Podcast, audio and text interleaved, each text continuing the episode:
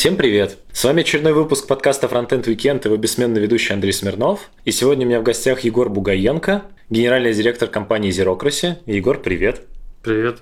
Давай начнем с абстрактной, в принципе, темы. Я, когда готовился к интервью, я э, везде находил, э, что ты все еще живешь там, в Америке. Но внезапно, в тот момент, когда я написал тебе, чтобы узнать вообще, готов ли ты быть у меня в подкасте, внезапно оказалось, что ты в Москве живешь. Можешь рассказать, в принципе, как так получилось, зачем ты сюда переехал, надолго ли это? Что ты собираешься здесь делать? Я уже полгода как уехал из долины, может, угу. немножко больше, месяцев 8. Я часто меняю вообще место жительства. Я и в долине жил возле Сан-Франциско недалеко, в Пало-Альто, в Атертоне, в Маунтин-Вью. И в Амстердаме жил несколько лет, и на Мальте жил несколько лет, и в Москве жил несколько лет. В разных странах я жил. Мне Москва нравится, честно скажу, это действительно мой любимый город из всех городов, которые я видел. А я вот считал, я в каждый раз, когда пишу блог, я указываю в статье, в каком месте я его написал, где я находился. И сделал софт небольшой, который проходит по всему блогу и строит такую таблицу суммарную, показывая, в каких местах я чаще всего пишу статьи. У меня там около 300 статей. И вот там получается, что я в больше чем 40 городах за последние там три года побывал. И это только написал там статьи в блоге. А пожил, ну, пожил недолго, но побывал, наверное, там в городах, может быть, 70-80 за последние 3 или 4 4 года. Из всех этих мест мне Москва нравится больше всего. Несмотря на все ее недостатки, несмотря на все трудности, несмотря на все дефекты, которых в ней много,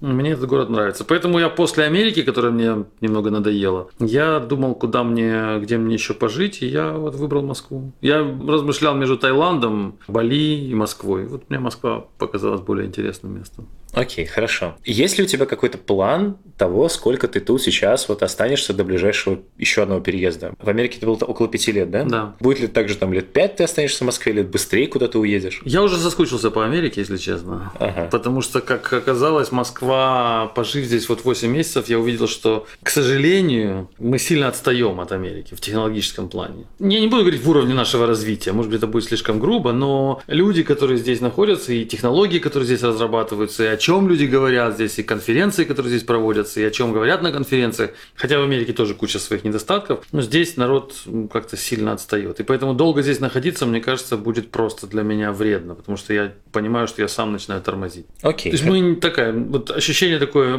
очень местечковости и удаленности от центра здесь. Хотя Москва центр во многих смыслах, во многих э, аспектах. Но не мира, видимо. Ну, ты знаешь, мира, но вот, наверное, не в, не в области технологий. Хотя здесь хорошо, многие вещи мы делаем хорошо и лучше, чем американцы. Например, я много раз говорил о том, что конференции у нас по качеству организации конференции у нас лучше здесь проводятся. Они, они интереснее. Метапы, конференции, воркшопы, они прикольнее организовываются и действительно они качественнее, чем в Америке. Но потому, о чем говорят там люди, и потому, как они видят себе мировой бизнес, ну, сильное отставание. Очень много здесь люди фокусируются на российском рынке. Они делят мир на российский рынок и западный рынок, и мировой рынок. Когда ты находишься в Америке, там всегда, ну, как я помню, в основном, в большинстве случаев люди обращаются к общему миру, к общему рынку, мировому, а не к э, такому локально-американскому или к локально-калифорнийскому. А здесь вот всегда подавляющее большинство разговоров, которые идут на всевозможных метапах, где я побывал, где о чем люди говорят, это о том,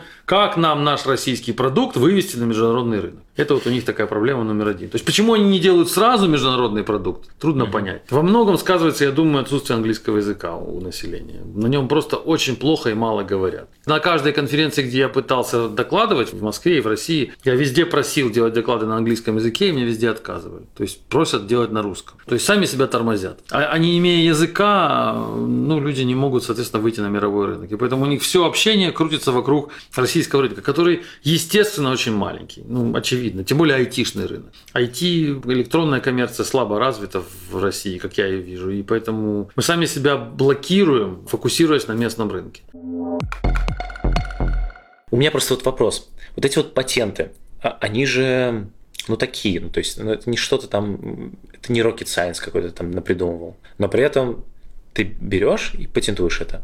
Это ерунда полная. Это сделано исключительно с целью рекламы. Вообще, мне кажется, все патенты, ну не все, но может быть их 99.99, создаются исключительно с целью рекламы с того, кто их пишет.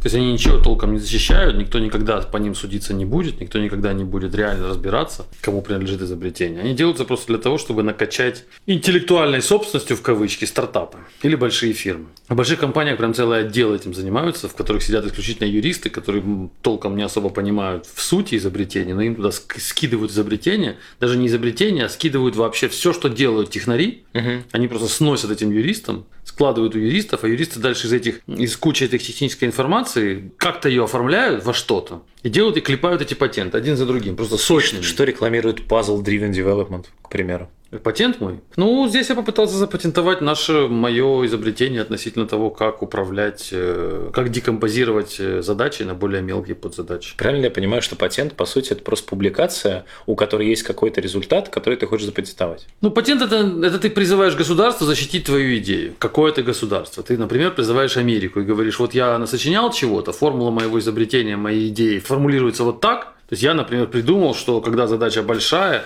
для того, чтобы ее разбить на маленькую, нужно попросить программиста это сделать. И он это сделает путем внесения маркеров в исходный код. Точка. Вот мое изобретение. Я говорю Америке, пожалуйста, я вам заплачу денег, 400 долларов за первый раз, за первые, по-моему, три года. Потом там 2000 долларов еще за 4 года. И потом 8000 долларов еще там, там прогрессивная такая ставка. Я вам заплачу эти деньги, а вы за эти деньги, если возникнет какая-то проблема, если кто-то сделает что-то похожее, то я к вам приду, и вы Буду судиться. Будете, да, и вы, вы мне подтвердите, что действительно я через вас эту бумажку зарегистрировал. Окей. Ну, вот так это делать. Все. Ну, вроде звук у нас нормальный. Ровный, да? Ну, давай. Да. Очень интересно мне зацепить вот твою историю успеха вот от начала как бы времен до вот нынешнего дня. Я представляю, что, наверное, она очень обширна, Поэтому хотелось бы, ну, ну как-нибудь сжато по ней пробежаться, потому что, наверное, ты кусочками про нее как-то рассказываешь, но какой-то вот единой э, таймлайна я не смог найти. Расскажи, в принципе, где ты начинал, как ты всем этим увлекся? Увлекся в пятом классе, начал программировать. Тогда ты был на Украине. Да, я родился в Украине, да. Ага. а город какой это был? Днепропетровск. Твоя первая работа какая была? Первая моя работа. Я, кстати, эту первую свою работу описал в своей книге Elegant Objects во втором томе. Там одна из глав, да, в одной из глав я описал свою реально первую задачу по программированию, которую я решал вот в пятом классе, с которой я столкнулся впервые. Это была задача по нахождению, нужно было написать игру, на бейсике, которая бы ну, в интерактивном режиме, таком вопрос-ответ, вопрос-ответ, помогала бы человеку угадать цифру, которую задумал компьютер. Компьютер загадывает число, а человек должен угадывать, а компьютер говорит больше, меньше, больше, меньше. В итоге человек угадывает с какого-то количества попыток. Примитивная игра, вот я ее программировал, я помню, что у меня самая большая проблема, и то, что я в книге не описывал, было, как запустить ее. То есть написать игру мы разобрались как, там, я и кто-то мне помогал, я уже не помню точно, как это было, но как написать ее можно было понять, но вот э, процесс запуска был непонятен. То есть мы не знали команду run, а в Basic ее нужно было написать run, и тогда программа запускалась. Ну, вот у нас не, пол... не получалось это сделать. Я помню, это было огромное разочарование. Я потратил там несколько недель на эту борьбу с этим компьютером, но у меня ничего не получалось, и я тогда помню, что решил больше не заниматься. Окей, okay. прошло какое-то время. Я больше, наверное, имею в виду коммерческую работу какую-то. Коммерческую у меня был, э, начал я свой реально бизнес, свой личный доход стал получать, когда сделал небольшую большую аутсорсинговую фирму в Украине. А ты прям сразу занимался только своими делами? То есть ты никогда не работал на кого-то? А, я работал э, на фирме своего отца сначала, программистом. Ага. Ну, я не могу сказать, что это я работал на кого-то, поскольку фирма ну, семейная, и поэтому ну, я не чувствовал, что я должен ходить на работу и что я имею какие-то обязательства перед начальством. Это было скорее для меня удовольствие, потому что я помогал семье, помогал папе и маме. И работал так программистом. Помогал... Сколько проработал? Лет шесть. И после шести лет работы у отца программистом? Да, я сделал свою аутсорсинговую фирму. Окей. Да. Сколько она продержалась и получилось ли у нее все или не особо? У нее сначала получалось неплохо. Она продержалась лет 7 или 8, по-моему, угу. и она трансформировалась в итоге в то, чем я занимаюсь сейчас. Она сначала была достаточно было все успешно, пока ситуация на рынке была для этого благоприятная. Потому что были очень низкие зарплаты программистов. Я помню, как я платил 200 долларов в месяц программисту, 200-300 хорошему там C++ или Java программисту. А на американском рынке получал 3000 долларов в месяц за того же программиста. То есть была огромная маржа, и, естественно, бизнес был очень интересный. Во-первых, это такая фирма была вторая в городе, их всего было там две в то время. Это сейчас их сейчас на каждом перекрестке. Но тогда это было мало. В городе в Днепропетровске? Да, в Днепропетровске. То есть аутсорсинговая фирма базировалась в Днепропетровске? Днепропетровске. И ты брал днепропетровских программистов или не обязательно? Днепропетровских программистов, да. Все было на локальном рынке. Ну, заказы ага. были в Штатах и в Европе, а программисты были на локальном рынке. А как ты сразу вышел на американский? Ты вот вначале начал говорить про языковой барьер и так далее. У тебя с языком было все хорошо? У меня было не все прямо хорошо, но у меня не было барьера, да. У меня не было барьера, мне кажется, чуть ли не с детства. Ну, со школьного времени, с института. А Поэтому... А как это работает? Почему его не было? Ну, я, например, занимался с э, репетитором, угу. когда учился в школе какое-то время. Это помогло снять барьер. Ну, а потом, я помню, у нас были тогда, в то время, это были 90-е годы, к нам стали приезжать из Америки всевозможные миссионеры религиозные. Это была такая очень модная тогда тема, и они прям приезжали и проводили такие занятия. Все на почве Библии все это происходило, но они нам давали свою библейскую тему, но взамен мы, мы отдавали им свое время с надеждой на то, что они нас в итоге обратят свою веру. Но мы угу. получали от них реально общение с американцами. И это было очень-очень полезно. Я тогда, я помню, несколько лет это продолжалось. Их, их приезжала одна группа за другой. Мы с этими группами общались, они проводили все бесплатно. Они нам раздавали свои Библии. Мы эти Библии там как могли изучали, ну, в рамках этой программы. Мы не становились от этого христианами, но получали опыт общения с американцами. Я думаю, они очень сильно помогли тем, кто с ними тогда был. Они помогли подтянуть нам язык. Ушел барьер, потому что мы общались со сверстниками. Там приезжали такие же студенты, как и мы. Нам было там по 18, им по 18. И вот приезжали девочки и мальчики, и мы с ними общались. Ну, они были религиозные ребята, но не сильно. Нас никто не заставлял там молиться Богу. Мы просто общались. Ходили с ними вместе в парк, ходили с ними на какие-то там дискотеки, ходили с ними домой. Uh-huh. Я помню это общение с, вот, с настоящими американцами. И, естественно, этот барьер исчезает, поскольку ты начинаешь с реальным языком, живым языком контактировать, а не с книжным. В каком году аутсорсинговая фирма пошла на спад, и ты понял, что нужно что-то менять? А, где-то примерно в 2005-2006 стало понятно, что тяжело так работать, может быть, даже 2004, тяжело так работать, потому что нет маржи такой огромной, и каждый провальный проект он просто убивает э, огромную часть прибыли, которую ты получил месяц назад. То есть я помню эти убытки там, мы делали, делали, делали, потом клиент говорит, да я на самом деле не этого хотел, и 15 тысяч долларов, которые я вам должен, я вам просто не пришлю. Ну и, и когда у тебя нет 15 тысяч долларов, на которые ты рассчитывал заплатить там часть зарплаты ежемесячной своему коллективу, ты попадаешь в ситуацию, что тебе нужно где-то взять эти 15 тысяч долларов. И ты начинаешь их брать из заработанных же тобой же 3 месяца назад. И у тебя в итоге на круг в год у тебя остается меньше денег, чем у твоих программистов. Я думаю, что это очень типичная ситуация на самом деле сейчас. Может быть, сейчас не так, но тогда это была типичная ситуация для рынка. У меня много знакомых позакрывали свои фирмы аутсорсинговые, у которых было там по 5, по 10, по 20 программистов, и стали программистами. Потому что хороший, качественный программист сейчас на рынке получает, ну, не знаю, там, как сколько в Москве, но это можно до 5000 долларов получать, если ты хороший, толковый, качественный программист. А это гарантированная цифра, это не без рисков, без вот этих ситуаций, когда раз и клиент тебе на 15 тысяч счет не оплатил. Ты точно стабильно получаешь в каком-нибудь там ЕПАМе свои там 4-5 тысяч и ни о чем не волнуешься. И многие так и сделали, позакрывали свои фирмы. Вот у меня примерно такая ситуация произошла. Я помню, что я там, ты работаешь 3-4 месяца, и в итоге твой личный доход меньше, чем доход твоих программистов. И, соответственно, ты понял, что нужно что-то делать с этим, и начал делать Zerocracy. Да, Или я понял, сразу? ну это не сразу произошло, да, я стал понимать постепенно, что у меня проблема и во всех наших проектах, почему клиент не заплатил 15 тысяч долларов. Я помню прямо эту цифру. Это же не потому, что он там негодяй такой, это не потому, что он нас хотел обмануть. Он же сначала нам платил, он сначала нам что-то, какие-то какие-то счета наши оплачивал, мы же для него как-то работали. Почему дальше это не произошло? Почему такой провал случился? Потому что ну, мы не сделали то, что он хотел, потому что это наш fail прежде всего, это не он плохой, это мы такие плохие. Но не мы, как программисты, плохие. Это не техники наши ошиблись, не Java-девелоперы, которые там что-то не так написали. А я стал понимать, что это ошибки менеджмента. Просто менеджер вовремя не скоординировал этого клиента с командой. Менеджер вовремя не сообразил,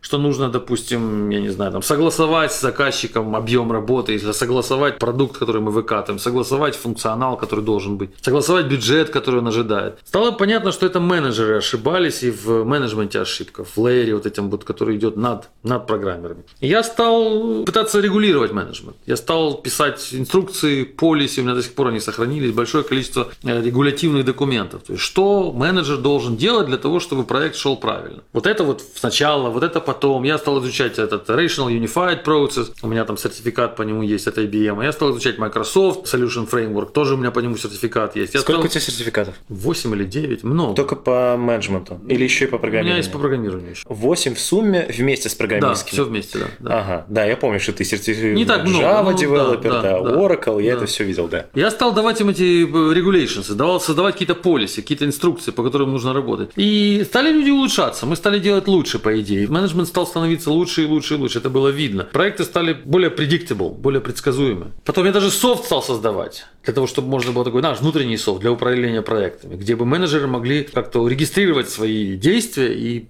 софт бы как бы собирал эту информацию вместе и давал бы мне, делал бы выводы о том, куда идет этот проект. Это легло в основу этого зерократа? Ну, это, это первые версии. Это, сейчас, конечно, этот софт уже не используется, но это, эти наработки легли в основу, конечно. Логика этого направления, что ли, она, конечно, мне помогла в создании всего остального. И все, и так вот постепенно-постепенно мне стало понятно, что я такое большое количество правил и инструкций даю менеджерам, которые они должны выполнять. Стало понятно, что, может быть, пришло время заменить их компьютерами. То есть, зачем нам менеджеры, которые 90% своей работы должны делать по инструкциям, по правилам, по регуляциям каким-то, по формальным э, инструкциям. Если эти же самые действия может сделать робот, если я уже описал эти инструкции, если я описал все эти действия, почему я не могу компьютер научить делать то же самое? Вот тогда родилась идея создания того, чем мы сейчас занимаемся. Создание автоматизированного такого, в кавычках, искусственного интеллекта, или, может, без кавычек, который бы заменил людей на менеджмент позиции. И стали его создавать. Я его стал создавать с командой. Мы потратили на это лет, наверное, 7 рабочих последних лет, вот от сегодняшнего момента.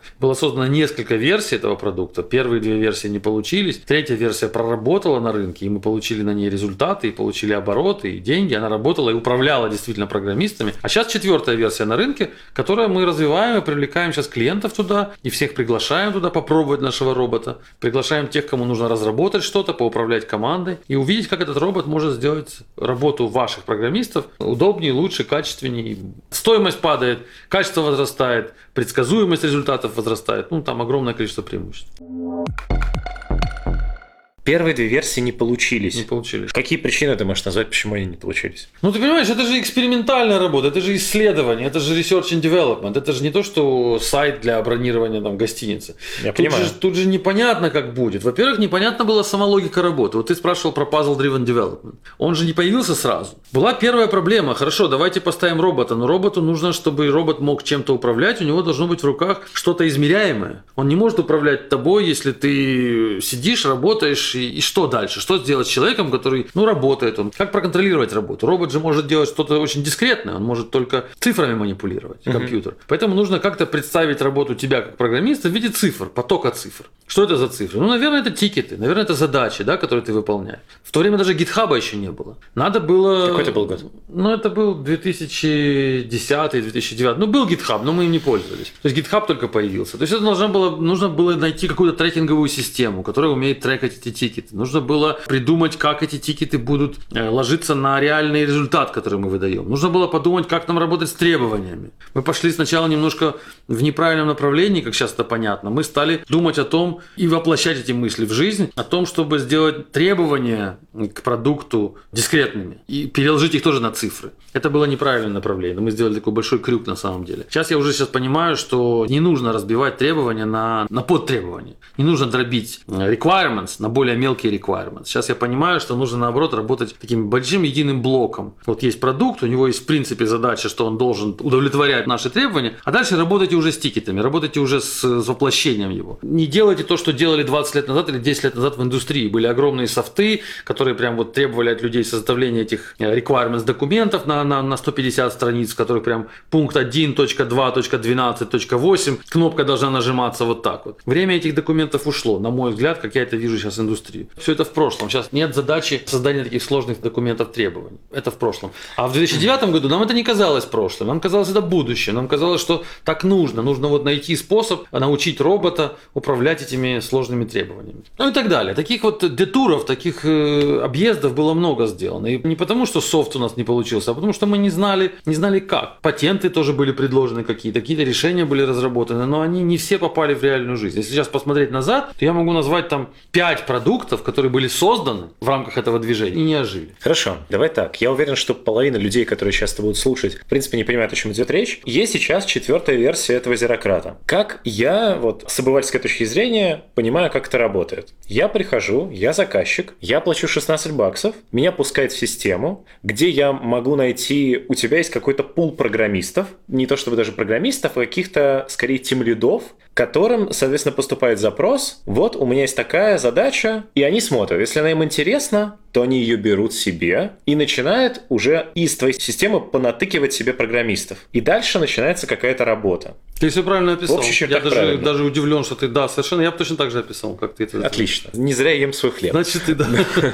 Окей. Давай вначале поймем э, несколько таких довольно новичковых вопросов. Правильно я понимаю, что эта система, вот этот вот зерократ, она в принципе может как продукт, как коробка продаваться кому-то в компании. Правильно? Да, конечно. Таких компаний много на американском рынке или на каком-то рынке? Я думаю, что все компании на американском рынке наши потенциальные клиенты. Нет, потенциальные ок. Вопрос, как быстро мы до них дойдем, как быстро мы сможем им свой продукт внедрить. На данный момент. На данный момент у нас клиентов всего там меньше десятка. Мы на рынок только вышли, мы всего несколько месяцев как в live режиме находимся. Окей, это то есть сейчас это так работает, до этого это работало не так. Ну, до этого оно работало, во-первых, было в разработке. Так, а И- пока оно было в разработке, чем ты зарабатывал себе на жизнь? Ну, у меня были какие-то накопления. У меня были... раз- Ну, то, не, что- не- что- не за 7 лет же. Ну, ну, я когда-то что-то мне приносит прибыль. Ну, я же говорю, третья версия работала. Третья версия работала. Третья, версия чем работала и приносила, и приносила прибыль. Третья версия была, работала каким образом? Она была для нашего внутреннего использования. То есть это была та же модель, та же концепция, тот же зерократ. Она, правда, называлась по-другому. Но она могла работать только под э, нашим чутким управлением. То есть это была внутренняя такая, внутренний сервис для аутсорсинговой компании. Ну, то есть моей. не коробка. Не коробка, То есть да. вы сами с помощью нее да, смогли да, делать, что именно, делать. да. Мы сами с помощью нее разрабатывали свой софт. То есть к вам в третьей версии приходили заказчики, платили вам деньги, Как любому аутсорсу. да, как и мы любому для него делали а вы делали с А помощью сейчас это коробка. Сейчас это коробка, вот ты, допустим, у тебя компания,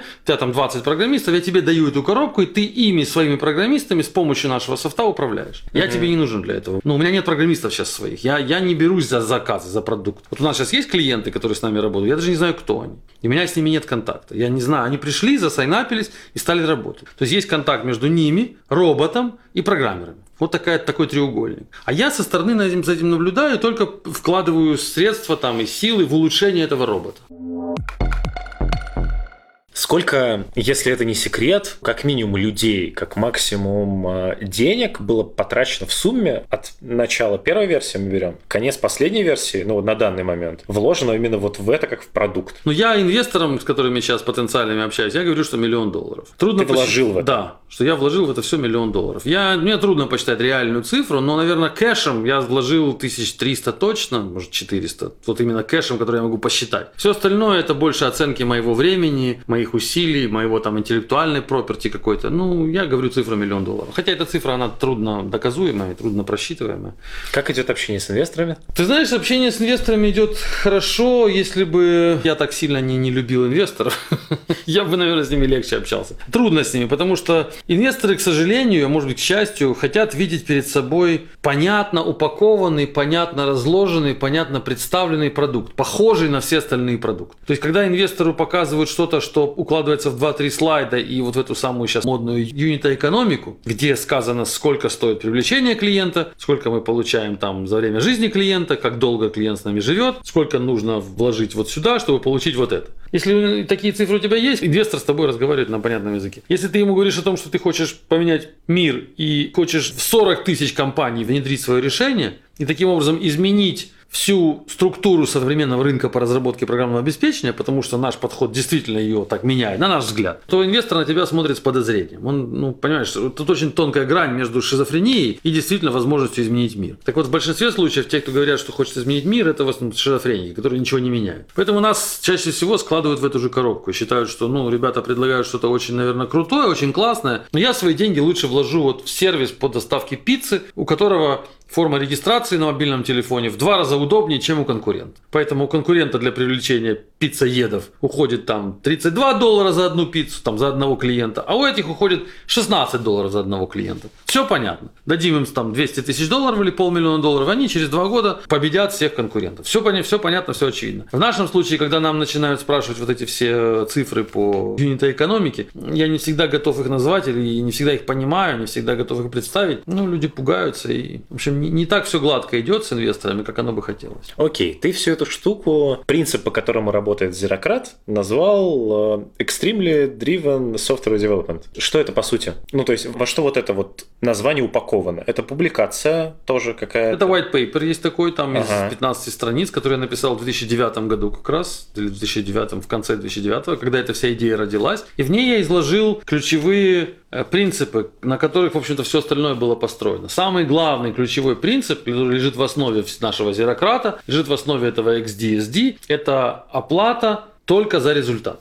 Вот если ты сможешь в любом менеджменте, как ты его не назови, как бы ты ни управлял командой, но если ты сможешь сделать так, чтобы твои программисты получали деньги за результат, а не за время, потраченное перед компьютером, вот тогда ты и сделаешь то, что мы хотим, то, что мы сделали. То есть нужно сделать так, чтобы программист, как я сказал, получал тогда, когда он выдал какой-то результат, когда отдал что-то в проект. Многие люди говорят, что да, у нас так все и работает. У нас, да, мы на результат работаем, мы нацелены на результат, но на практике реальность, в реальности конечный программист, который сидит в конце уже перед компьютером. Сейчас в индустрии в 100% случаев работает за время а не за результат. Может быть, существует, не может быть, а существуют фирмы, как это сказать, прослойки между заказчиком и программистом, которые берут деньги за результат. И говорят, мы тебе сделаем этот софт там, за фиксированный кост там, 30 тысяч долларов. Это есть, да. В этом случае ему действительно платят за результат 30 тысяч долларов. Но потом эта контора раскидывает эти деньги между да. обычными почасово оплачиваемыми программистами. Это правда, да. Вот и все. То есть, когда люди заявляют, что у нас фирма работает за результат, это лишь фирма за результат. Но конечный девелопер работает,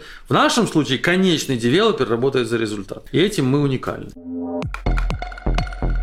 Сколько тебе предложений понадобится минимум, чтобы объяснить мне, каким образом ваша система платит разработчикам только за результат? Ну, я знаю, подсчитал все, за минуту объясню. все полиси. И ничего не понял. Нет, я понял. И я даже примерно представляю, что если все эти полиси преобразовать в код, то получится, собственно, продукт внезапно. Но вот если по-простому. Первый принцип все задачи, которые к тебе попадают, они имеют фиксированный бюджет. Микробюджет. В нашем случае это полчаса, 30 минут. То есть, если твой рейд, допустим, 40 долларов в час, то все задачи, которые тебе будет выставлять робот, приносить к тебе робот, у них будет 20 долларов бюджет. Ты будешь получать 20 долларов, заканчивая каждую задачу. Это первый факт, с которым тебе нужно смириться. Причем это значит, что если ты потратишь на нее полчаса, ты получишь 20 долларов. Три часа ты получишь на нее 20 долларов. И три минуты ты получишь за нее 20 долларов. Никто твое время считать не будет. И никто не будет обращать внимания на то, сколько ты потратил. Как, это абсолютно твое дело. Как робот бьет все на задачу по 30 минут? Вот это хороший вопрос. Это очень часто задаваемый вопрос, как робот понимает, что эти задачи действительно стоят 30, что это действительно 20 долларов за задачу. Вот здесь начинает играть этот puzzle driven development. Что мы делаем? Отдавая тебе задачу с микробюджетом, мы тебе разрешаем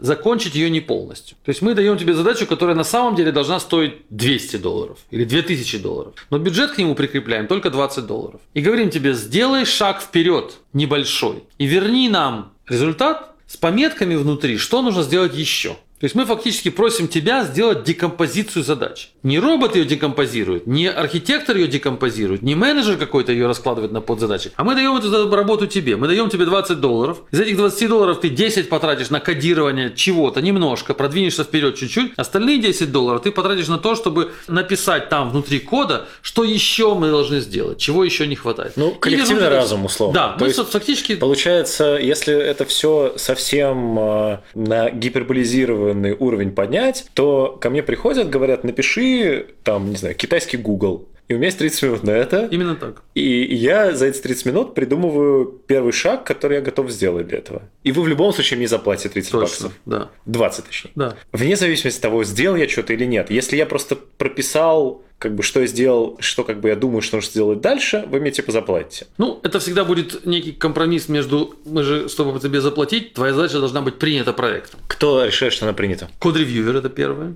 А если нет кода? Если я э, Ну, написал... код-ревьюер все равно есть. Ну, а, код- смысле- Если я написал, мне сказали, вот сделай новый Google, я написал там класс Google. Вот ревьюер посмотрит, что ты написал. Такой же, как ты, программист, сидящий рядом, там где-то в другой стране. Он посмотрит на твой код, что ты написал. Примерно оценит, правильно ли ты пошел, в том ли направлении ты двинулся. Если, допустим, задача была написать новый Google, а ты, например, первый шаг это сделал базу данных на MySQL. Ну, наверное, code reviewer скажет, слушай, как-то ты не в ту сторону пошел. Наверное, не вот с MySQL нам нужно начинать, да? А, наверное, давай начнем, ну, с front page а, например. Давай сделаем front page, нарисуем там Google, нарисуем команду, строку поиска и сделаем кнопочку Search. Пускай она ничего не ищет, но пускай она нажимается. Нажимается и пишет, я ничего не нашла. Вот, например, вот тебе первый шаг по созданию Google. HTML-страница, поле ввода, кнопка Search, и в ответ я ничего не нашел. Это разумный первый шаг. Так, мой следующий вопрос, который напрашивается. В процессе развития задачи, задача «Сделай Google», она на основе заметок, которые делают программисты, декомпозируется? Или она останется такой же, но с заметками? Она декомпозируется. Сама. Появляется большое количество много более мелких задач. На основе того, что написали... Конечно, стартовали мы с Да. задачи номер один, тикет номер один, сделать новый Google. Ты нарисовал какую-то первую страничку и оставил там много пометок в коде, что надо бы сделать и базу данных, наверное, надо бы и какой-то поисковый алгоритм Каждую пометку сделалась новая. Да, из каждой пометки робот сделал новые задачи. И фактически мы, используя твой интеллект, твою работу по декомпозиции, мы забрали от тебя небольшой результат, и из этих всех твоих пометок посоздавали еще там 2 тикета или 30 тикетов, не знаю сколько-то. Потом каждый из этих тикетов мы даем новым программистам. Они опять делают декомпозицию. Те тикеты мы опять даем новым программистам. И так растет дерево такое вниз этих тикетов. Когда проект стартует, дерево разрастается. Потом, когда проект собирается, дерево уменьшается, уменьшается, и в итоге эти все микро вот эти задачи, на которые мы размазали весь проект, они соберутся в единое ядро. Понятно. Твоя маржа откуда берется? Это процент А какой-то? мы за каждую задачу берем fixed fee. Каждый раз робот, выдавая задачу программисту, программист ее там что-то поделал,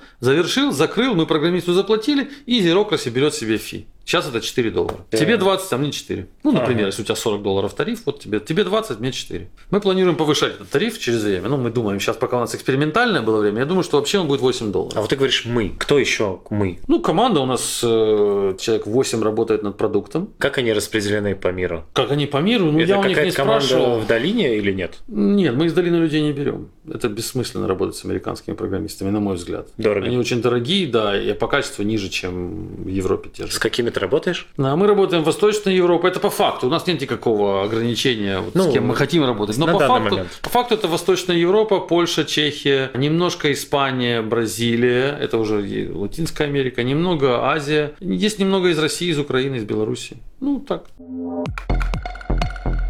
Я у тебя в блоге прочитал, что ты себя называешь программистом, основателем, инвестором и филантропом. Филантропом, да. Да. Начнем по порядку. Программист. То, что ты сейчас рассказал, как бы это все понятно. Вот. Но пока я готовился, у меня сложилось впечатление, что у тебя больше сертификатов менеджера. Программистом, ручками ты кажется, что что-то там в продакшн давно, ну, чего-то масштабного не писал. То, что ты работал 6 лет программистом там, в фирме отца, это было очень давно. При этом ты называешься программистом, ты выступаешь на конференциях, у тебя есть собственное прям устойчивые мнения насчет программирования и вообще понимания этого всего. Как это все сложилось? Ну, во-первых, ты не прав насчет продакшена. Я очень много пишу кода. Если ты посмотришь мой GitHub аккаунт, ты увидишь, что у меня интенсивное кодирование идет ежедневно. Я трачу в день на кодинг 3 часа, 4 часа в день. Каждый день. Если ты посмотришь мой GitHub аккаунт, ты увидишь, что я интенсивно пишу в продакшн. Я вот сегодня, сейчас заканчиваю новый продукт, который я сделал самостоятельно для, для маркетинга. такая небольшая CRM-система для внутреннего использования. Я весь Zerocracy написал сам первую, вот эту четвертую версию. То есть я его написал, ну, ядро и всю архитектуру написал самостоятельно.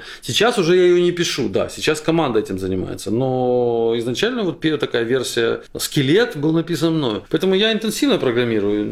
Не, я просто на Я основе- не могу даже представить себя, как бы я мог айтишной компанией управлять, не понимая и не создавая код. И я тоже, да, не могу представить. Я просто как раз, залезая в свой GitHub, я посмотрел, там как бы код, да, это какие-то вот твои проекты локальные, это блог твой, который на самом деле это огромный сайтище. Окей, хорошо. Первая версия Зерократа была написана полностью тобой. Супер. Давай все-таки к тому, каким образом сложились вот эти вот устойчивые мнения насчет программирования, насчет ООП.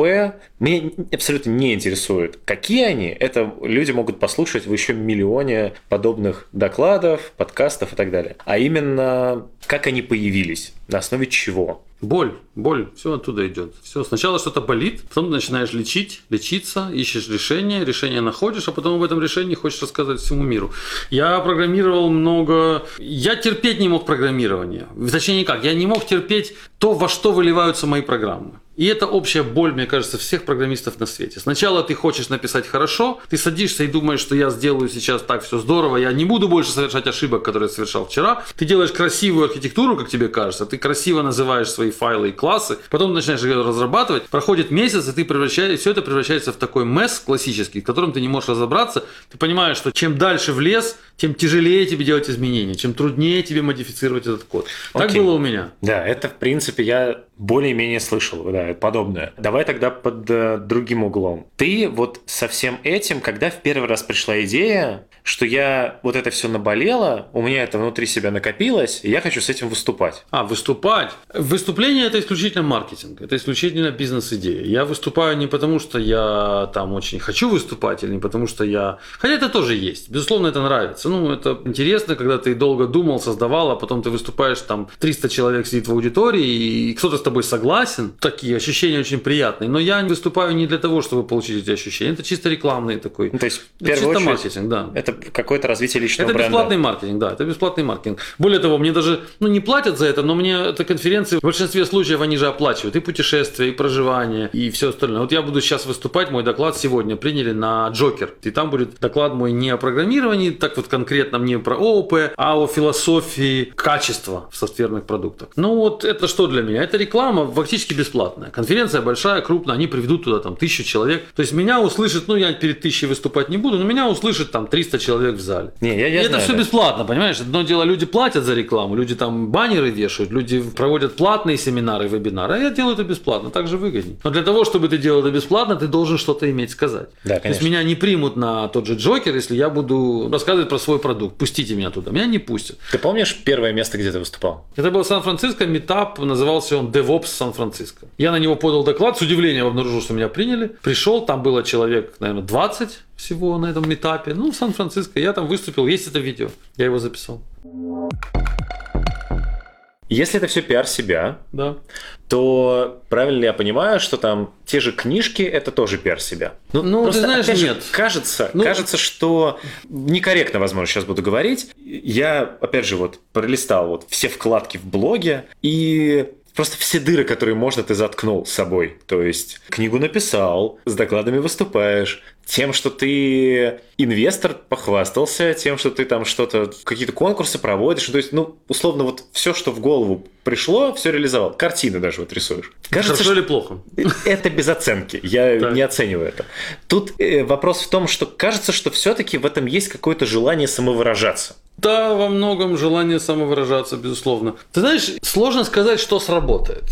В любом бизнесе, в IT-бизнесе в том числе. Сложно сказать. Я тогда еще в Амстердаме был, и у меня была задача находить клиентов для своего тогдашнего вот сервиса по разработке софта. Я помню, я встретился с одним знакомым там в Амстере и говорю, просто мы там встретились чай попить. Я ему говорю, вот я ищу клиентов, может быть, ты знаешь кого-то. И он мне сказал, слушай, тебе бы блог бы завести свой. Тебе бы это помогло. Ты бы там что-то писал, люди бы это читали, и в итоге бы, может быть, кто-то из них стал бы клиентом. Если идти по логике, ну, не твоей, а то, которую ты говоришь, что если бы я, допустим, не распылялся там и не делал бы вот все, все разное, я бы сказал, слушай, какой блог? Мне нужны клиенты. Давай вот я буду продавать, сейлсом буду заниматься. Вот я буду ходить и продавать. Блог не надо. Блогеры ведут блоги. А я буду заниматься своим бизнесом. Я бы не сделал блог. Если бы я не сделал блог, я бы не написал свои статьи, я бы не выложил их в паблик, я бы не выступил бы и так далее, и, и, и, и, понимаешь? И так же точно здесь. Вот я, те же самые картины. Смешно вроде бы, да, но у меня было желание иметь какое-то хобби. Ну, то есть оно возникло это желание сделать это в виде хобби. Но я подумал, почему я не выложу это в онлайн и не зарегистрируюсь там на этих сайтах, где продают эти картины, и не выставлю их на продаже. You never know, что случится дальше, через 5 лет, через 10. Я не знаю, может мои картины будут стоить там по 20 биткоинов за штуку. Окей, хорошо. Раз уж перешли к этой теме, у меня был этот вопрос в списке. Хоть одну картину ты продал? Нет. Я, честно, не долез, не, не зарегистрировался. Сколько стоит? По 2000 долларов я продаю за штуку. 2048 не было? 2048, да. Тоже и цена из ниоткуда взята, я просто поставил такую цену, потому что мне, ну вот мне хочется по такой цене. Я не знаю, может я никогда не продаю, не продам ни одной картины. Так же, как с книгами. У меня был э, день рождения. 2014 году. И да. я решил сделать себе подарок. Вот разрешил себе сесть и начать писать книгу. Вот так появился Elegant Objects первый, первый том. том. Да, я весь свой день рождения, вот прям 8 часов, я потратил на написание первых там первых глав в этой книге. Я помню, как я у меня она пошла, пошла, пошла, я прям сидел и писал, писал, писал. Просто разрешил себе заняться этой ерундой. Я думал, что это полная ерунда написание книги. Это ни к чему не приведет. Это совершенно бесполезная трата времени. Никто ее не будет покупать. Я заработаю на ней 20 там долларов или я не знаю, сколько на ней заработаю. Ну, а в итоге получилось. В итоге я на этой книге только в год зарабатываю только на Elegant Objects там 15 тысяч долларов. 15 только на одной... тысяч долларов? Да, только на одной книге в год. Стоит она Стоит она 40 долларов. 40 долларов? Да. Amazon мне платит 20 долларов за каждую проданную книгу. Посчитай, сколько штук я в год. Половину Amazon. Половину, да. Amazon платит Что-то Amazon очень много берет. Больше даже 55%. Amazon много берет? Да. А ты думаешь, сколько платят реальные издатели? А, у тебя Amazon типа издатель. А сколько ты думаешь платит издатель, если ты подпишешь контракт? Я без понятия, я книги не пишу. 90% пока. заберет издатель, 10% даст тебе. Хорошо. Amazon забирает 45. Если Amazon забирает половину, то каким образом реализуются вот все вот эти схемы «приведи 7 студентов, и я книгу отдам вам а по 8 они баксов»? мне отдают э, книгу по 3 доллара. То есть я могу свои книги, вот я тебе подарил сегодня книгу, вот Да. я ее купил за 3 доллара в Амазоне. То есть я могу купить за 3, а ты можешь купить за 40. Ага, То есть хорошо. Amazon авторские экземпляры, ну не 3, 3,40, по-моему, 3, 3,40, 3 доллара 40 центов он продает мне мои авторские экземпляры. Много студентов пришло вот на, на вот эти вот акции? Один раз у меня купили 7 книжек. Один студент был. И я Ага. продал, или 7, или 8, там, ну, целую пачку, Ну да, коробку мы продали. 8 да. книг, по-моему. Да, да, был такой случай. Ну вот тебе пример, почему ну, надо делать. На мой взгляд, я рекомендую всем. Не ограничивайте себя в этих возможностях. Ты не знаешь, когда что сработает. Может быть, кто-то, вот мои читатели часто, у меня большой канал в Телеграме, кто не подписан, по- по- ну, зайдите, почитайте. Я там часто говорю людям, что много из них боится просто это делать. Много из них боится там блог завести, много, много из них боится книжку ту же самую написать. Я говорю, вы попробуйте, может в вас живет писатель, а не программист на Java. Может в вас живет маркетолог, может быть в вас живет, я не знаю, фронтенд дизайнер. Пробуйте разное. Что из этого получится, сложно сказать. Ну нельзя, ну мне кажется, это неправильно блокировать себя только одним направлением и считать, что вот, э, безусловно, фокус дает максимальный результат, да. Но ты не знаешь, на чем фокусироваться. И неверный фокус даст, мне кажется, худший результат, чем сначала распыляться, распыляться, а потом в итоге ты поймешь, что тебе дает какой-то результат. Ну вот я же говорю, книги у меня получились. Хотя я никогда в жизни не думал, что я буду писать книги. Окей, а было. первая книга получилась. Их в сумме сейчас есть про блогинг, есть штуки. второй том э, Elegant Objects, и третий том пишется. Третий том в работе, да. И есть Code Ahead. Code Ahead Недавно есть. вышел, да. Если мы берем не один Elegant Objects, а берем вот все четыре, ну, то есть остальные также успешно продаются или нет, не так? Ну, Сейчас Code Ahead успешнее продается, чем Elegant Object. Но это временно наверняка. Реакция такая, ты не скажешь по нему. Ну, не знаю, что будет дальше. По поводу еще, соответственно, докладов и вообще всего вот этого твоего творчества. Это была забавная история. Я сначала записал себе вопрос про весь тот негатив, который я нашел в комментариях на Ютубе и так далее. А потом нашел в блоге вкладку с отзывами, где ты сам их выделяешь. Как, в принципе, сформировалось, ну, я так понимаю, некое ироничное отношение к этому негативу. И, ну, вообще как ты его воспринимаешь? Потому что там ну, настолько, настолько много всего. То есть я не знаю, я ни у одного докладчика на HolyJS, и, там, э, Джокерах и так далее не видел там подписи религиозный фанатик вот, и так далее. Чего типа такого. Но негатив, ты с ним неизбежно сталкиваешься в интернете, и особенно если ты пытаешься какие-то идеи высказать, которые противоречат чьим-то другим идеям. И, естественно, с этим негативом нужно что-то делать, потому что сначала я его воспринимал достаточно болезненно, поначалу. Ну, он когда появлялся, когда я начал блог вести, я, я сразу увидел, что он появляется, люди стали спорить, и причем не все спорят э, корректно, не все спорят вежливо, некоторые переходят на личности очень быстро. И я в какой-то момент понял, что это, видимо, что-то такое неизбежное, если я этим не буду управлять, то то это будет управлять мною. А самый лучший способ управления, ну, мне кажется, это ирония и, может быть, даже самая ирония. То есть, если я сам над собой готов посмеяться, если я сам готов признать свои ошибки и пытаться в любой критике э, отфильтровать вот э, личностные мотивы, отфильтровать этот весь шум, когда тебе говорят, только дурак может сказать, что статические методы это вредно. Вот, вот приставку «только дурак» нужно отфильтровать, нужно убрать ее, проигнорировать, а оставить только, что статические методы это вредно, и с этим человек не согласен. И ты должен ему попытаться ответить не в позиции «сам дурак», запятая, статические методы это вредно, а все-таки убрать всю эту про, про дурака и разговаривать по, по сути. Это трудно. Чаще всего люди к своим техническим аргументам прибавляют вот эти все личностные приставки угу. и начинают тебя обзывать на личном уровне. К сожалению, это делают очень много людей, которые даже, казалось бы, люди профессионалы, казалось бы, люди, в общем-то, с именем. Казалось бы, они должны уметь это делать, должны не спускаться вниз до перехода на личности.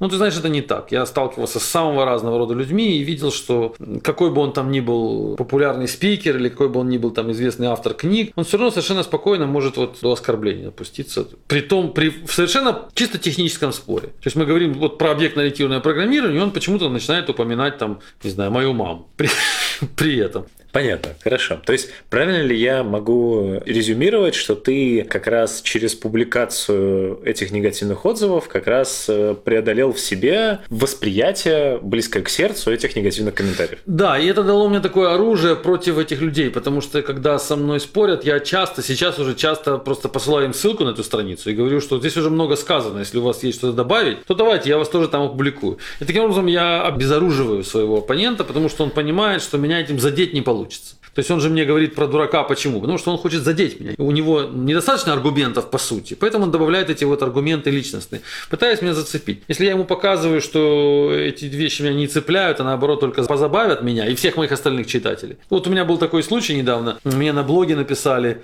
я, мол, прочитал твой, ну, читаю твой блог и вижу, что большинство комментариев тебе про тебя отзываются негативно. А я ему говорю, смотри, у меня на блоге сейчас там 300 статей, к ним в общей сумме около 10 тысяч комментариев сделано уже сейчас, 10 тысяч. Из них негативных комментариев вот в разделе testimonials 20 все-таки не большинство негативных, а процент немножко другой. 10 тысяч плюс 20, баланс немножко не в ту сторону. Ну и он успокоился, мы посмеялись, он сказал, да-да, я понял, типа цифру он услышал, на этом все закончили. То есть люди, с ними можно аргументированно спорить, если я негатив вот публикую. И okay. мне кажется, да, и мне кажется, что публикация негативного мнения, она, ну, в общем-то, тоже помогает. Пускай даже в шутливой форме.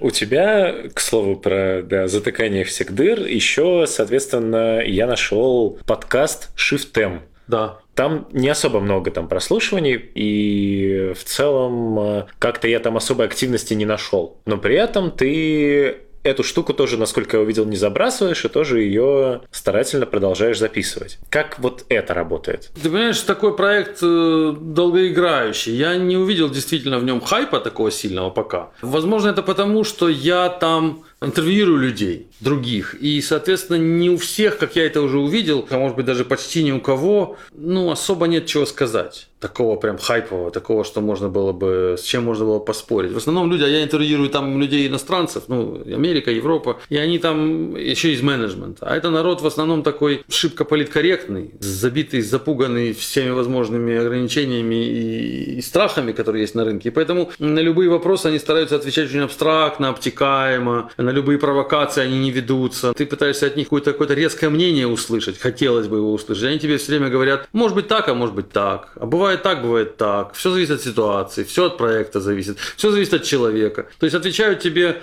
знаешь, как будто с капитаном очевидности разговариваешь. И, соответственно, получается достаточно скучно. Это вот мое такое сейчас ощущение. А спорить с ними в прямом эфире и конфликтовать в прямом эфире, я как ведущий, ну, не получается у меня, не могу, потому что я понимаю, что он просто может трубку положить. Ну, человек как бы... Я даже вижу, что когда я пытаюсь как-то в спор вступить, то люди вообще замыкаются. И люди просто не умеют спорить. На мой взгляд, сейчас в современном обществе это большая проблема. А для чего? Для чего? Ну, то есть, э, тематика подкаста какая? Менеджмент. Цель. Менеджмент. Ну, Цель подкаста, зачем этот проект? Ну, повестка. Вот ну, для повестка того, чтобы... каждого выпуска, она разная немножко, но какой, да. как это лейтмотив всего вот этого какой? Ну, донести миру мысли, которые у меня, а, которые я имею относительно менеджмента. А вот эти семинары, которые ты проводишь? Они... Вебинары. Веб-семинары, Веб-семинары, да. Они, соответственно, проводятся это как встреча с подписчиками, я так понимаю. Ну, что-то вроде раз в месяц. Нет, ты знаешь, это достаточно качественный такой, достаточно ценный контент я создаю, который да. смотрят потом люди долго, и у них растет просмотры постоянно. Я ну, вот смотрю там я свои... видел, там по 3000. Они растут, да, растут, потихоньку растут. Да, их там некоторым уже по 2-3 по года, и они потихоньку растут. Это фактически видео и аудио озвучка моих идей по программированию. То есть я там даю, я беру какую-то статью из блога, наиболее интересную для меня из ООП, из области объектно-ориентированного программирования, и ее в таком в одночасовом вебинаре озвучиваю с примерами, делаю ее более наглядной. Я думаю, что это как раз хороший такой вспомогательный материал в плюс моим книгам и моим статьям. Они не требуют у меня большого времени, я к первым вебинарам готовился очень тщательно, я прям тратил на это много времени, я делал там какие-то слайды, я думал, о чем я буду говорить. Сейчас я делаю уже попроще, я просто беру контент, беру мысль, которую я точно в ней уверен, я прям не пытаюсь вокруг да около ходить, я конкретную мысль одну, и ее вот на 40 минут размазываю. Ну и люди смотрят. Я, mm. Мне это не напрягает, а такая регулярный такой видеоконтент раз, раз в месяц, он помогает. Понятно, что он потом набирает просмотров. В прямом эфире вот эту штуку примерно сколько людей смотрят? 30-40 не могу не спросить тебя как человека, который пять лет жил в Америке. Во-первых, вот из этих вот мест, где ты жил, тебе, понятно, ты уже упомянул, что тебе очень нравится Москва, но именно где лучше всего жить из этих пяти мест? Смотря в каком составе и смотря какие амбиции у человека. Если ты э, с семьей, с женой, с детьми, это одно. Если ты хочешь счастливо и богато выйти на пенсию, это другое. Если ты хочешь свершений и драйва, это третье. Поэтому сложно сказать. Я бы... Европа, безусловно, старая, много пенсионеров, молодежь живет тяжело, Европа бедная, реально, то есть люди зарабатывают мало денег, молодежь едва-едва сводит концы с концами, даже программисты, которые в IT, даже в Амстердаме, в богатой стране, люди живут плохо финансово. То есть для молодого программиста, для семьей, там, с женой может быть, с ребенком, Амстердам Европа – это не место, где можно заработать деньги. Это место, где можно потратить 5-7 лет на получение паспорта европейского. Это да. Зачем он нужен, ну, сложно сказать, но многим он нужен. Многие хотят это делать. Но, к сожалению, такое общее ощущение, Европа стареет. Все стареют, а, а молодежь при этом беднеет. Такое настроение. Поэтому я бы Европу не рекомендовал. Америка больше, ближе нам по духу, как я ее понимаю. Там больше все-таки авантюризма, предпринимательства, но больше глупости. Общий интеллектуальный уровень, на мой взгляд, в Америке он ниже, чем допустимый для нашего советского человека. То есть это, с Америкой это постоянное столкновение с идиотизмом. Примеры. Ну, ты знаешь, что 20% всего американского населения по статистике диагностировано как шизофреники. Ну, допустим, я догадывался, но не знал. Это официальная американская статистика. Угу. Около 20%. Каждый пятый шизофреник.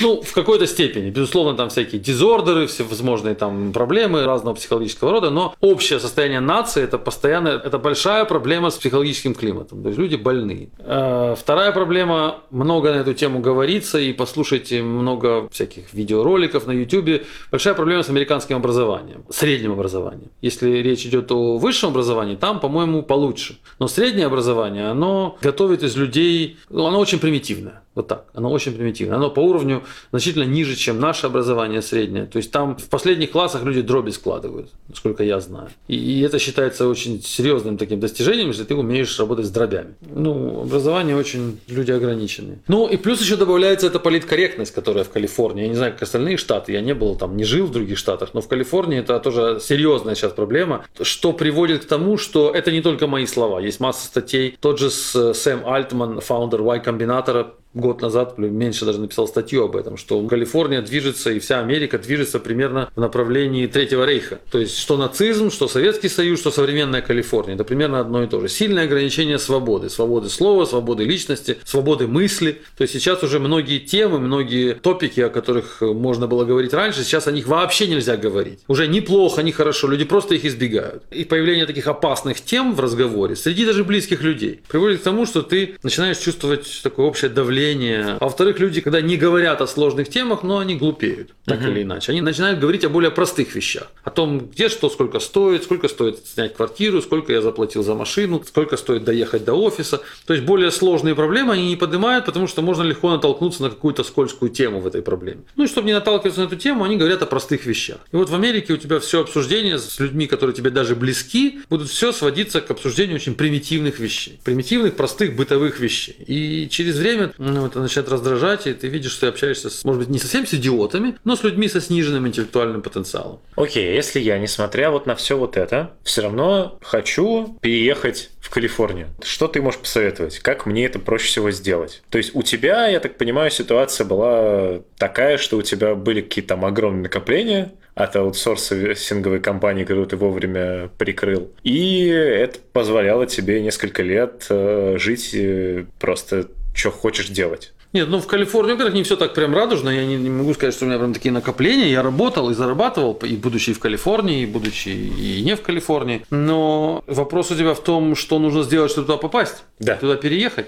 Ну, два пути есть. Если у тебя есть э, дух предпринимательства, есть наглость и смелость, и дерзость, и ты хочешь сделать как я сделал, то нужно просто взять билет на American Airways или какой-нибудь там, кто летает на Люфтганзу за там 1200 долларов и полететь Москва, Лос-Анджелес. В Лос-Анджелесе сесть сесть на еще один самолет за 80 долларов и полететь в Сан-Франциско, там на Airbnb снять себе квартиру, в этой квартире поселиться и дальше пойти на, на первый же метап, который ты найдешь, который называется там Java for Beginners или там просто Java метап любой, прийти туда, там будет 50 человек и начать там знакомиться. И говорить, я Java программист, я вчера прилетел из России, я могу писать на Java, на JavaScript, на Ruby, на PHP, хотите я вам помогу в вашем стартапе, хотите я буду за еду работать, хотите я буду писать за деньги. Хотите, хотите. Через 25-й разговор тебе скажут, да хотим. Денег у нас, правда, мало, но мы тебе там, не знаю, там 5 тысяч в месяц будем платить. Давай будешь нам помогать. Все, и ты зацепишься и начнешь там жить. Тебе так можно жить будет по твоей визе B1, B2, которую тебе дают сейчас всем. Ну, не знаю, сейчас в России проблемы с этими, но, в общем-то, туристическую визу дают без проблем. Ты по этой турвизе можешь там 180 дней этим заниматься. Ты не будешь, конечно, афишировать этот факт того, что ты работаешь.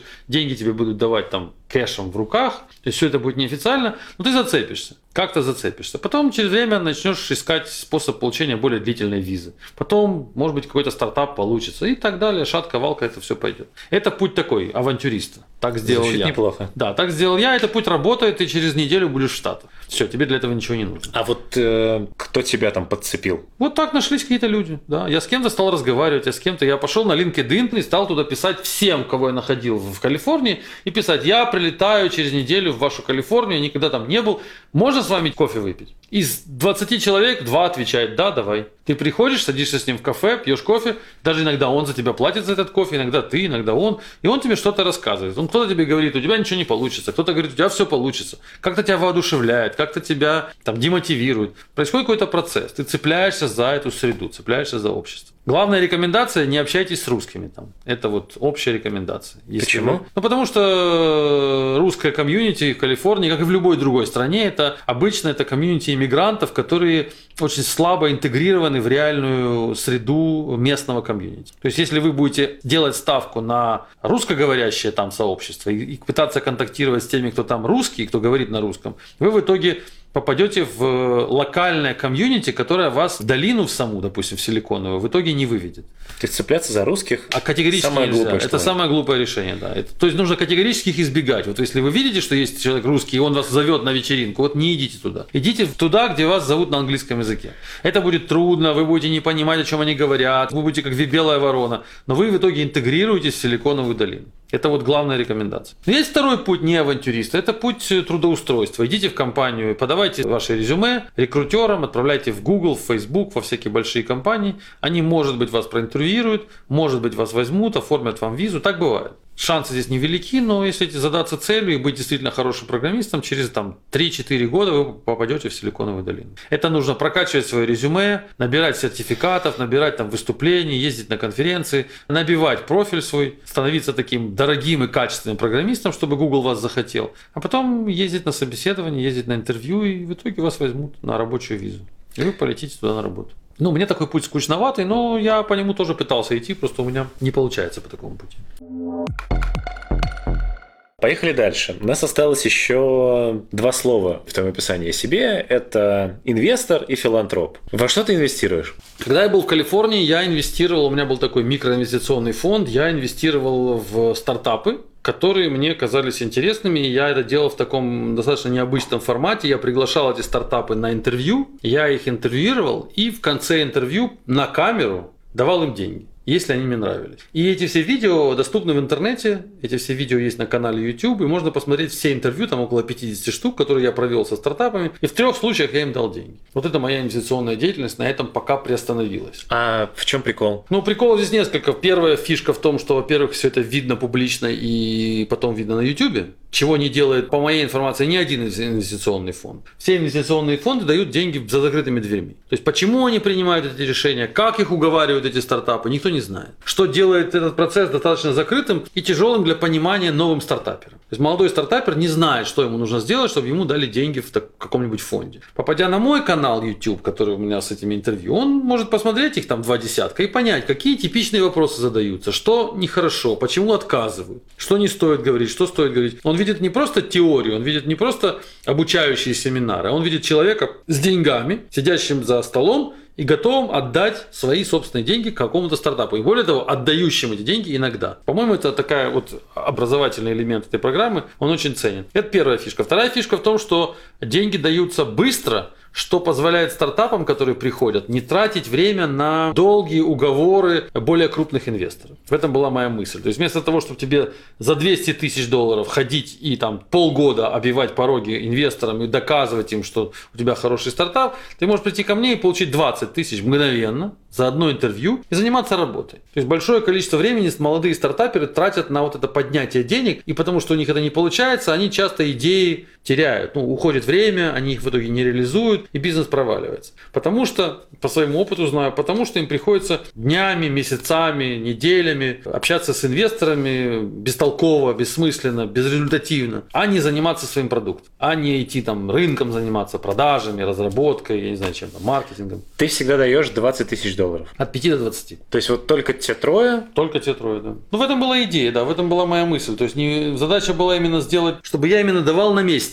чтобы мое решение было спонтанным. Ну, не то, что спонтанным, а мгновенным. Они же вернули тебе деньги? Один стартап закрылся сразу, там через два месяца они мне написали, типа, извини, мы все потратили и дальше ничего не будем делать, мы закрылись. А один стартап живой, в него после меня уже инвестировали несколько человек, поэтому у меня есть еще надежда. А что происходит, если вот мы закрылись, мы все потратили? Все, до свидания. Все, никаких гарантий а нет. у меня такое условие было, что я даю деньги и совершенно не требую никакой отчетности. Ты можешь взять у меня 10 тысяч долларов и тут же купить себе мотоцикл. Я не требую, чтобы ты их тратил так, как я хочу. Ты тратишь их так, как ты хочешь. Более того, я считаю, что как инвестор, такой я инвестор, я особо не инвестор, mm-hmm. но тем не менее со своей там маленькой позиции микроинвестора, я считаю, что такие микроденьги нужны не для того, чтобы что-то развивать, не для того, чтобы покупать там какие-то ресурсы или сервера, не для того, чтобы вкладывать их в бизнес, а для того, чтобы поддержать мотивацию человека. На микроуровне все создается человеком. Нужно просто сделать так, чтобы этот конкретный Джон или Джефф или там Анна, чтобы они были мотивированы делать что-то дальше, чтобы okay. они почувствовали, что их поддерживают. И тогда он без денег все сделает. Он на одной картошке проживет. А что, что вернуть-то он должен был? Вот, вот стартап. Ну, проценты, что? я же, он же дает мне equity, он же дает мне ну, часть в своем проекте. Часть в проекте. То есть в итоге тот, кто вот выстрелил, даст тебе в итоге больше, да, чем конечно, денег. Да, да. На том моменте, когда ты даешь, ты знаешь, насколько больше? Или ты просто покупаешь долю? Ну, просто долю покупаешь и все. А сколько процентов, ну, по сути, вот, например, в случае этого стартапа ты купил? Ну, я вложил всего 20 тысяч в трех. Я 5, 5 и 10 сложил. И каждый раз я получал, там, где я 5 вкладывал, я получал полпроцента, там, где я 10 вкладывал, я получал 1%. За 10 тысяч долларов я получал 1% в стартапе. И все. То есть, э, я вот могу прийти к тебе да. и сказать, у меня вот есть идея, да. вот у меня есть подкаст, да. дай мне 100 дай долларов. Мне, да, дай мне 100, ну 100 долларов мало, ну дай мне там, да, 10 тысяч долларов. Я понял. 5 тысяч долларов, да. Класс. И а... мне кажется, что дав тебе деньги, блин, да. самое главное, это я поддержу тебя лично. Ты возьмешь эти деньги, ты купишь себе шоколадку, полетишь на них в Турцию. Не, неправда, я оборудование Или оборудование купишь, да. Неважно что, но тебя это поддержит, ты почувствуешь, что кто-то в тебя верит. Какой-то человек раз ты готов расстаться со своими деньгами личными для того, чтобы поддержать тебя. Тебя это подтолкнет сильнее вперед, чем сами по себе эти долларовые ну, ассигнации. Хорошо. И, соответственно, в продолжении этого филантроп. Вот эта вот история с э, выдачей э, цифр э, там 4096, 2048. Во-первых, у меня главный вопрос. Я так понял, ты выбираешь какие-то open source проекты, которые как-то поддерживают твои видения, и даешь им деньги. Почему это идет деньги на убыль? Сначала было в первом году, первый раз я дал 4 тысячи долларов, да. во второй раз я дал 2,2, а в третий раз я дал просто 2. Да, а почему? Почему меньше Потому стало? что мне не понравились проекты совсем. Вот, вот прям я посчитал, что я вообще ничего не хотел давать. Но я посчитал, что ну, не дотянули они по качеству до того, что я ожидал. Поэтому мне многие после этого даже писали и говорили, что мы полностью поддерживаем твое решение. Мы вообще ну, не дотягивают эти ребята, в общем. Поэтому они не стоят они полного приза. Поэтому я дал им меньше. Я не знаю, что будет в этом году. Но эти проекты же, они делаются не специально под твой приз. Часто под специально под Часто приз. специально. Первый проект был сделан вот в первом году, когда 4000 долларов. Человек специально сделал под конкурс. И он специально его выиграл. Вот и все. В этом году, во втором году было не так. В третьем, по-моему, делали многие проекты, делали специально под конкурс. В этом году я знаю много людей, которые прям готовятся к конкурсу и пишут для конкурса. И это неплохо, я считаю. Потому что пока он пишет для конкурса, пока он готовится, пока он как-то старается, он же, он же, в общем-то, получается, его же уровень растет. Это, в этом же моя задача. Это же задача, ну, такого филантропизма этого, такого donation. В том, чтобы просто поднять уровень всего рынка, подтянуть вверх. Он пишет как-то по-другому. Вокруг него люди пишут как-то по-другому. Они смотрят, чем он занимается. Они прислушиваются к его каким-то там мыслям, идеям. Он в целом поднимается, его в целом уровень подрастает. Это очень ценно. Хорошо, давай э, перейдем к моим более-менее стандартным вопросам. Вот не знаю, насколько будет э, компетентно задавать их тебе. Во-первых, э, я не могу не задать. Я нашел э, цитату из блога, что ты фанат хороших фильмов. Можешь посоветовать какие-нибудь три хороших фильма за 2017-2018 год? Я не могу советовать фильмы, которые слишком свежие, потому что я их не могу смотреть. Отлично, давай я любые. Их, я их просто не вижу, они не выходят, они же нет ворованных. И я, я могу смотреть только ворованные, которым там года 2-3, а э, не ворованные я не знаю, как смотреть. Я просто не знаю, как мне посмотреть фильм. Я смотрю все фильмы с субтитрами, в оригинальном звуке. И такие фильмы часто недоступны просто. Вот я смотрел, например, э, сериал недавно, мне очень понравился, «Фауда». Вот я бы его реком- рекомендовал. Сериал по... Ну, посмотрите, хороший сериал. Вот у меня знакомые смотрели его, и они смотрели его в дубляже.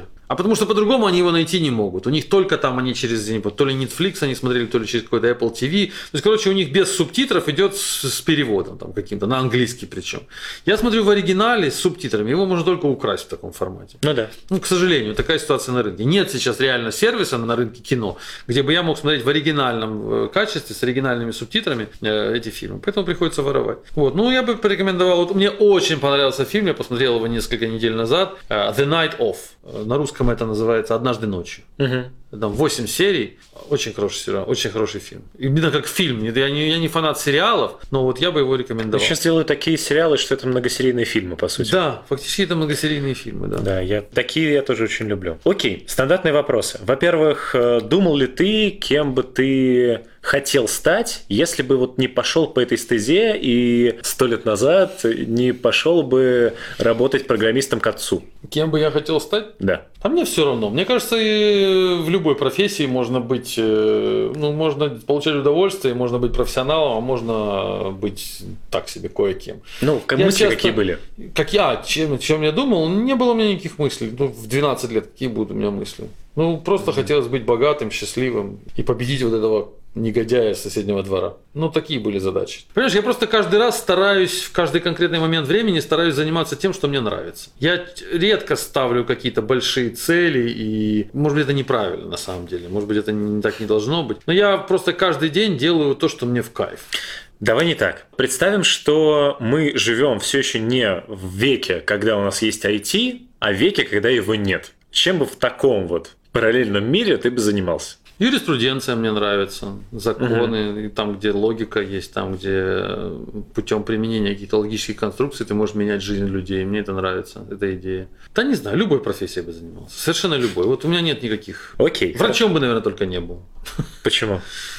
Ну, я не знаю, я не был бы в той профессии, где нет четкой логики. А почему Вот у врача нет врачей там, ну там, да, там с логикой сложно. Там очень много на интуиции, очень много на может да, может нет. Но мы не знаем точно, как работает тело человеческое. Мы его, так сказать, догадываемся только, да. У нас есть какие-то версии, которые более подтверждены, чем остальные. Поэтому мне не нравятся те профессии, где нужно, где непонятно точно. Да, актером бы не был, например. Не был бы там, может быть, писателем художественным. Трудно. Мне трудно там, где нет логики. Логическое объяснение. Да, где нет логического объяснения. Мне нужно, чтобы была причина и следствие. Я А компьютер это прям идеально вот для меня. Я точно знаю, что если вот так мы написали, то точно поэтому будет вот так. React, Angular, Vue или Ember? Ну, я пользовался ангуляром и мне не понравилось. Я слышал от людей, что React это какая-то гадость а на которой они пишут, и им не нравится. Vue я не знаю, что это такое, первый раз слышу это слово. А, наверное, Ember, потому что я слышал это слово раньше.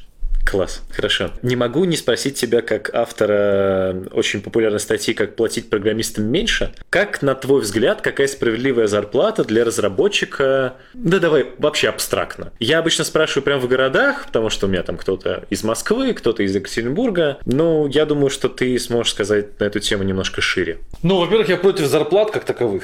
То есть я против того, чтобы платить помесячно. Это но, да, но если говорить о том, сколько человек должен получать дохода в месяц, то я думаю, что сейчас на рынке рынке нужно у плохих программистов забрать, а хорошим программистам дать. И я думаю, что хороший программист должен получать 1025 в месяц долларов. 20-25 тысяч долларов. А плохих программистов просто не должно быть. Их надо 25 тысяч долларов. Ну, я так зарабатывал когда-то, да. Просто программирую. В месяц? В месяц. Серьезно? Да. Ты зарабатывал 25 тысяч долларов в месяц? Да. Просто будучи программистом. А где это? Что, что это за место? Куда, куда мне идти и кланяться в ноги этим людям?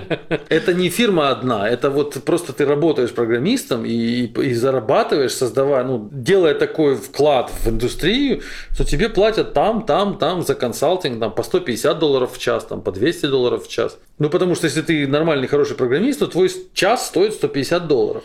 Умножь 150 долларов на 170 часов в месяц, и ты получишь искомые 25 тысяч долларов. Просто okay. мы работаем, у нас рынок населен посредственностями сейчас, рынок программистов. И, конечно, они в среднем получают в среднем какую-то усредненную зарплату. Из-за этого возьми любую контору, возьми любую фирму. Там и в проекте там 100 человек, например, или в, не в проекте, или в департаменте. И из этих 100 человек разница между зарплатами будет на 30%. Но по качеству и по, по таланту, и по умению писать, и по умению что-то создавать не 30%. Я не знаю, сколько конкретно, но я знаю статью, там достаточно известная статья десятилетней давности, где было сказано, какой-то очень известный автор, где он сказал, что разница между средним или плохим программистом и очень хорошим в 30 раз по производительности. А где эта разница в зарплатах? Почему в 30 раз не отличаются зарплаты? Почему плохой программист не получает условно 1000 долларов, а хороший 30 тысяч долларов? Это было бы справедливо. Вот я за это. Я за то, чтобы хороший программист получал 20-25 тысяч долларов в месяц, а плохой получал 100 долларов а не выравнивать нас. Не надо, ну, не нужна эта уравниловка. Она сейчас существует. Это то, с чем Зерок России борется. В нашем случае уравниловки нет. Если ты плохой программист,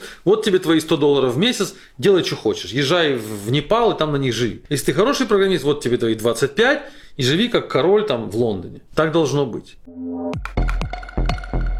Моя стандартная любимая рубрика называется «Готовим вместе с фронтенд-разработчиком». Ну, не суть, что здесь уже давно не появляются фронтенд-разработчики чистого вида, но два вопроса. Первый, э, умеешь ли ты готовить? Ну, плохо, несколько блюд. Тогда второй вопрос. Э, расскажи, пожалуйста, либо какое-то самое сложное блюдо, которое ты когда-либо готовил, либо самое любимое, и какую-нибудь забавную историю, связанную с этим.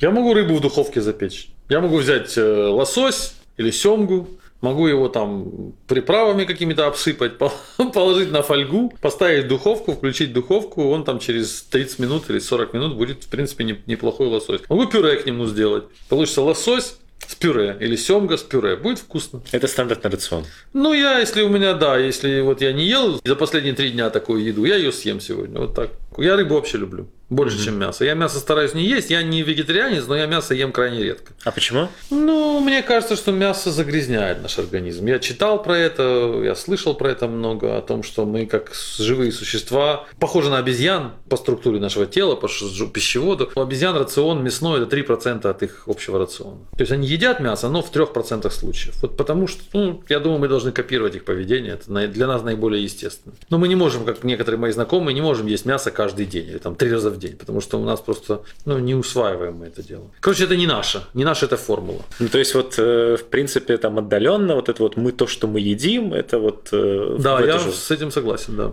Ну, я стараюсь питаться правильно. Не всегда это получается, не всегда на это есть там деньги, как они бы хотелись. Ну, потому что правильное питание это достаточно расход, такая очень затратная часть э, бюджета. В Америке так особенно. Там, если ты хочешь питаться правильно, это вот будь готов там 100 долларов в день тратить только на питание. Ну, может, чуть поменьше, но большие суммы ты должен тратить на то, чтобы правильно питаться. Там очень дорогие такие вот healthy продукты, они будут очень дорогие. В России полегче с этим, но здесь э, надо повнимательнее быть. Здесь нет прям, может быть и есть, но я не знаю, наверное, есть магазины здорового питания такого, да? Прям да, ну есть, здорового. конечно, да. У меня в округе их здесь нет, и поэтому я хожу просто в какой-нибудь там обычный супермаркет, и там нужно внимательно смотреть, что тебе дают.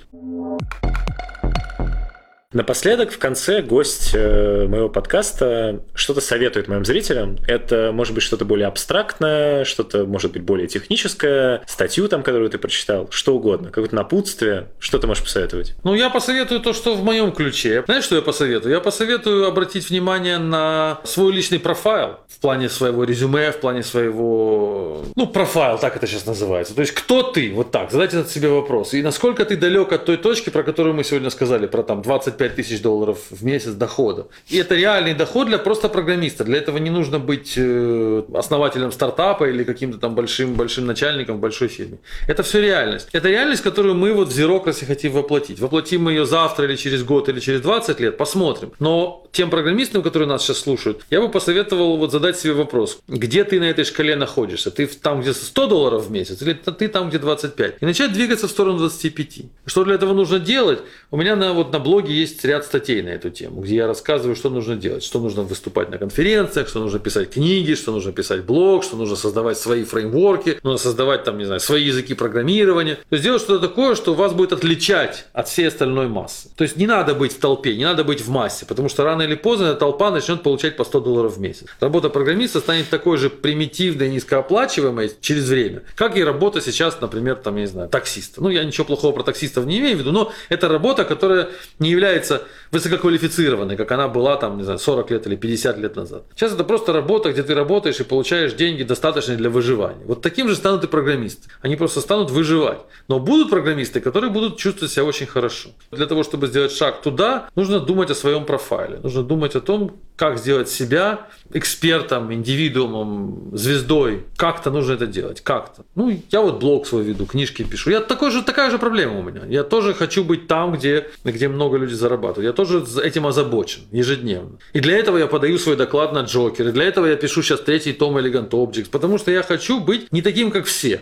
Потому что я понимаю, что если я не такой, как все, то у меня будет больше дохода, и я буду жить счастливее. Ну, вот такой мой общая рекомендация для всех. Старайтесь быть не такими, как все. Уходите из толпы. Идите в ту сторону, где вас заметят, где вы будете необычными, где вы будете делать что-то такое, чего не делают другие. Это трудно, это сложно. На вас будут показывать пальцем. Но в итоге, общий итог, в конце концов, вы выиграете. Круто. Спасибо тебе большое, что уделил время. Что хочется от тебя, как обычно, добавить, это, во-первых, э, обязательно поставьте лайк этому выпуску и поделитесь им со своими друзьями, и тогда, возможно, ваш друг через год будет зарабатывать 25 тысяч долларов. Также обязательно подпишитесь на данный подкаст в SoundCloud и в iTunes, вступайте во все наши группы в социальных сетях, телеграм-чатики и так далее. Огромное спасибо тем, кто продолжает меня поддерживать. Мы продолжаем показывать человеческую сторону фронтенда не только. Услышимся на следующей неделе. Пока-пока. Пока. Спасибо вам.